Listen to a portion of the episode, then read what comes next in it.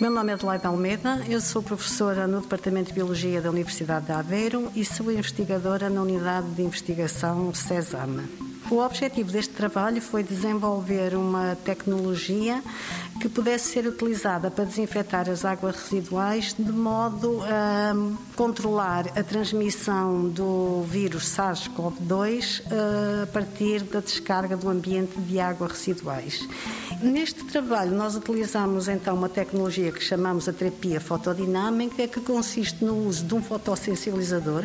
que é uma molécula que é sensível à luz, e na presença da luz e do oxigênio, o oxigênio atmosférico, vai então produzir espécies reativas de oxigênio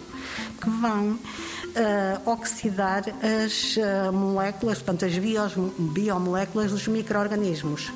Os resultados mostram-nos que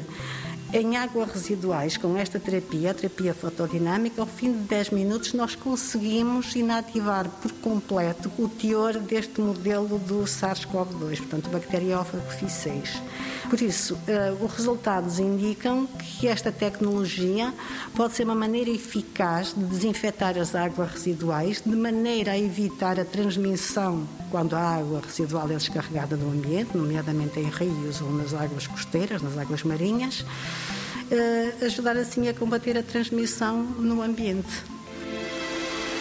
90 Segundos de Ciência é uma produção conjunta Antena 1, ITQB e FCSH da Universidade Nova de Lisboa, com o apoio da Nova Artis.